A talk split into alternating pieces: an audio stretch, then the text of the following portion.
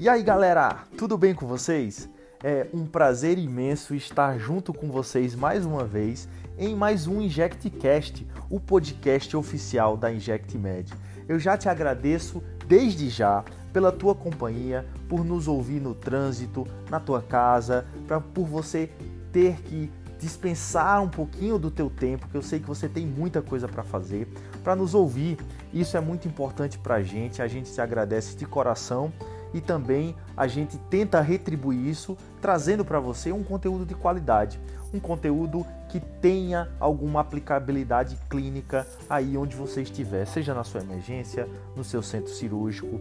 É esse é o nosso objetivo, o objetivo da InjectMed. Eu já, te, eu já aproveito aqui e já peço encarecidamente para que você nos siga nas redes sociais. O nosso Instagram tá lá. Lá no nosso Instagram a gente tem um link com todas as nossas plataformas, Telegram, YouTube. Nós agora temos um e-book, então você já pode aproveitar e baixar esse e-book gratuito. Esse e-book fala do manejo do paciente crítico. É um e-book que ficou muito legal, que eu e o Neto nos dedicamos para que saísse um negócio bacana para que você conseguisse utilizar esse nosso e-book, as dicas que tem nesse e-book de forma rápida, um livro de pesquisa rápido, beleza, galera? Então vamos lá. Hoje, o que é que nós vamos falar? Nós vamos falar sobre queimaduras. Mas nós não vamos aqui ficar explanando aquela regra dos nove, superfície corporal queimada, não. Aqui o enfoque de hoje é falar sobre queimaduras e via aérea. Você sabe que tanto eu como o Neto nós somos anestesiologistas, então a gente sempre vai tentar puxar sardinha para o lado da anestesiologia. É, uma, é a prática que a gente ama, é a disciplina que a gente ama fazer e é por isso que nós vamos falar hoje de queimaduras, mas com um enfoque em via aérea, galera. E aqui eu já começo dizendo para você que queimadura é um trauma. Então, queimadura nada mais é do que um trauma. E se é trauma, galera, você tem que estar tá com isso na cabeça. Trauma, você tem que utilizar os protocolos internacionais de trauma. Qual é ele, Ítalo? O ATLS.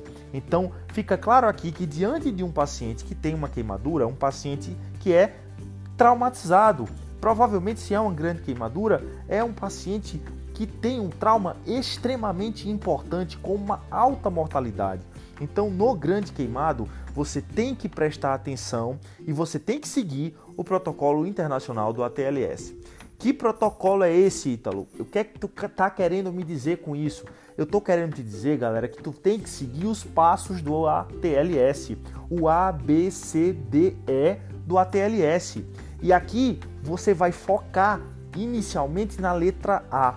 Na letra A é a avaliação das vias aéreas. E aí eu já quero que você olhe para esse doente e faça a seguinte pergunta na sua cabeça: tem algum sinal suspeito nesse meu doente de uma lesão inalatória? Como assim, Ítalo?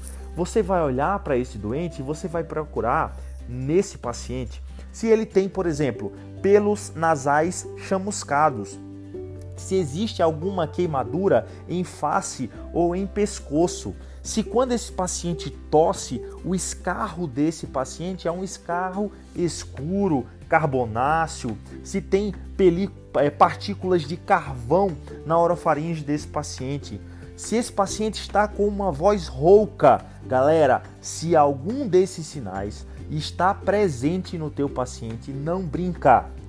Não brinca porque esse paciente vai complicar esse paciente vai edemaciar a via aérea. Então você, se perceber algum desses sinais nesse paciente, tem que garantir via aérea imediata para esse paciente. Garantir via aérea definitiva. Aqui é intubação orotraqueal. Não dá para brincar. Se você me pergunta agora, Ítalo, mas é só um pelinho nasal chamuscado, para que intervir dessa forma? Galera, esse pelinho nasal chamuscado, ele só tá te dando um alerta que esse paciente tem uma lesão térmica em via aérea.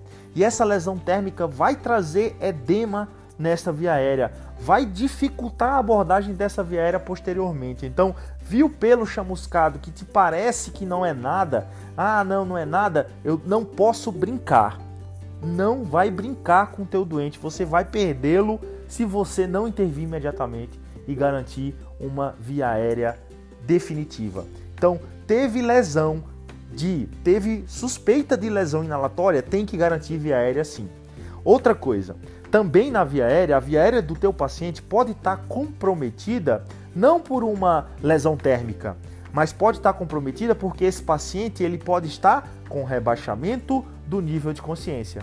Se esse paciente, vítima de uma queimadura, ele se apresenta com pela escala de coma de Glasgow com um Glasgow menor ou igual a 8, também você não vai brincar, você vai garantir via aérea definitiva para esse paciente.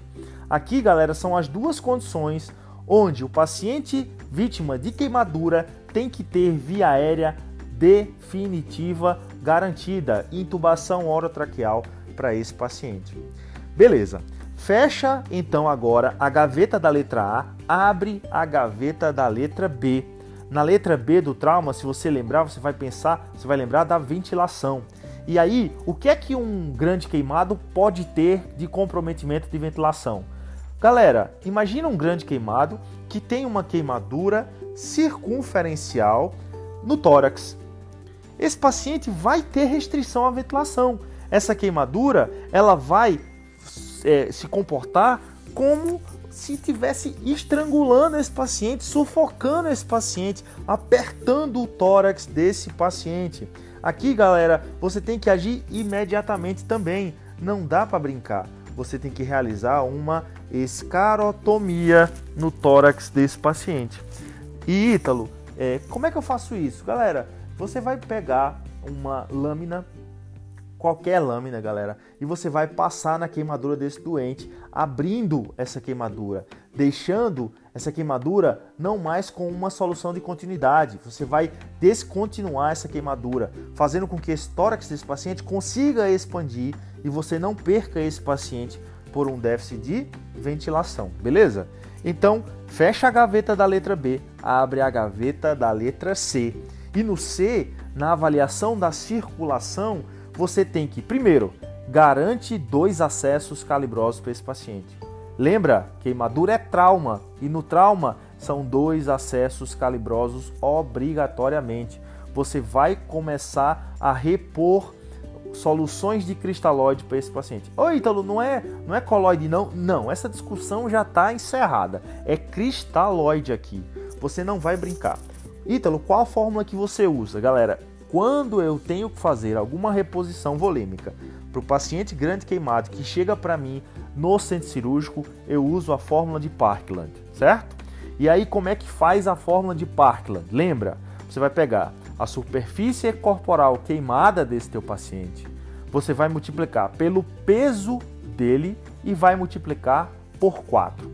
Então é 4 vezes o peso vezes a superfície corporal queimada. Quem já me conhece sabe que eu já fui professor de química no cursinho.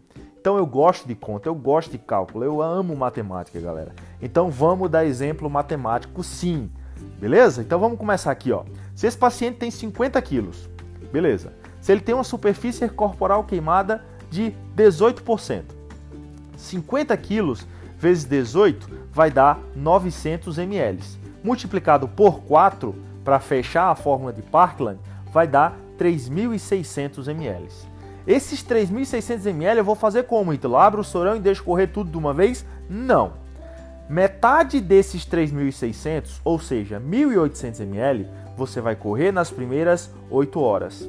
A outra metade desse volume você vai correr nas 16 horas restantes, beleza? 1.800 nas primeiras 8 horas, 1.800 nas próximas 16 horas. Com isso você faz 24 horas de reposição volêmica. Então, a fórmula de Parkland, ela te garante 24 horas de reposição volêmica para esse meu doente. Qual o objetivo? O objetivo é que você, primeiro, também, também você vai, junto com os acessos venosos calibrosos, você vai passar uma sonda vesical nesse paciente, você vai aferir a diurese desse paciente e o teu objetivo, se esse paciente é um paciente adulto, é que ele tenha um débito urinário de meio ml por quilo por hora. Se for criança, 1 ml por quilo por hora em crianças, beleza? Então agora fecha a janela do C, abre a janela do D E no D é o que? É a avaliação neurológica. Ítalo, a gente não já fez avaliação neurológica? Não. Lá em cima você viu que o paciente estava rebaixado da, do nível de consciência e aí, pelo rebaixamento do nível de consciência, ele estava comprometendo via aérea. Aqui você vai avaliar realmente o nível de consciência desse doente. Se esse paciente tem rebaixamento do nível de consciência, você tem que pensar em mais duas coisas aqui. Será que esse meu paciente não está intoxicado por monóxido de carbono? Então levante sempre essa hipótese. Ah, Ítalo, tá não, cara, ó. Botei o oxímetro nele aqui e o meu paciente está saturando 100%, cara. Tá ótimo, tá tranquilo. Tranquilo não, galera. Aqui não vacila paciente grande queimado que ele colocou o oxímetro de pulso e está saturando 100%, não te garante nada. Pre presta atenção, não te garante nada. Aqui você tem que correr, coletar uma gaso desse teu paciente para ver se realmente ele não está hipoxêmico. Por quê? Monóxido de carbono se comporta como oxigênio na oximetria de pulso. Ele é lido como oxigênio na oximetria de pulso. Então, se está saturando 100%, não interessa. Eu não sei se esse paciente não está intoxicado por monóxido de carbono. Então, aqui eu tenho que coletar a gasometria. E é pela gasometria que eu vou sim confirmar se esse paciente está ou não hipoxêmico. E ele pode estar rebaixado por uma hipoxemia. Como é que eu trato aqui? Se é intoxicação por monóxido de carbono, oxigênio a 100% você vai garantir oxigênio a 100%. Com essa FO2 de 100%, você consegue deslocar o monóxido de carbono da hemoglobina, fazendo com que o oxigênio novamente se ligue a essa hemoglobina, beleza? E também preste atenção que o paciente pode, além da intoxicação por monóxido de carbono, ele pode estar com um TCE. Se esse paciente, vítima de queimadura, caiu durante a, a, a cena, caiu, foi encontrado desmaiado em cena, ele pode muito bem ter sofrido um TCE associado a essa queimadura.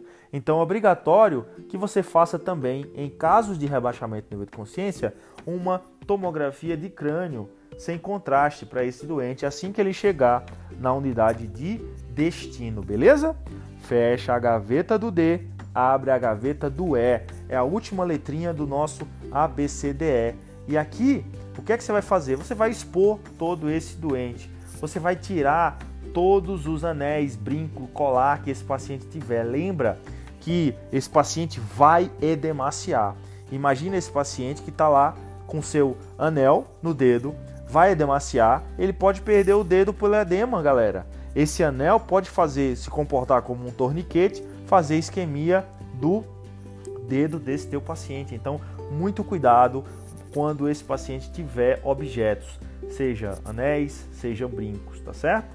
Você vai também fazer uma higiene adequada de todos os ferimentos desse paciente com soro aquecido. Vai lá com cuidado, fazendo é, se, se, é, se junto né, com a, a, o debridamento das, das, das bolhas, você vai tirando também, vai limpando a, com soro aquecido toda a superfície corporal desse paciente, desse paciente. E lembrar, galera, aqui lembra, né? Quando você expuser todo esse doente, lembra de realizar as escarotomias, certo? Por quê? Lembra que essas queimaduras podem se comportar como torniquetes, pode comprimir o membro desse teu paciente, fazer síndromes compartimentais de membro. Então, escarotomia ou até fasciotomias podem ser necessárias para que você não tenha isquemia de membros em pacientes grandes queimados. Beleza, galera? Então é isso, galera. De forma rápida e objetiva, a gente conseguiu aqui fazer uma condução clínica de um paciente grande queimado, com enfoque em via aérea. Até o próximo InjectCast e valeu, valeu, valeu!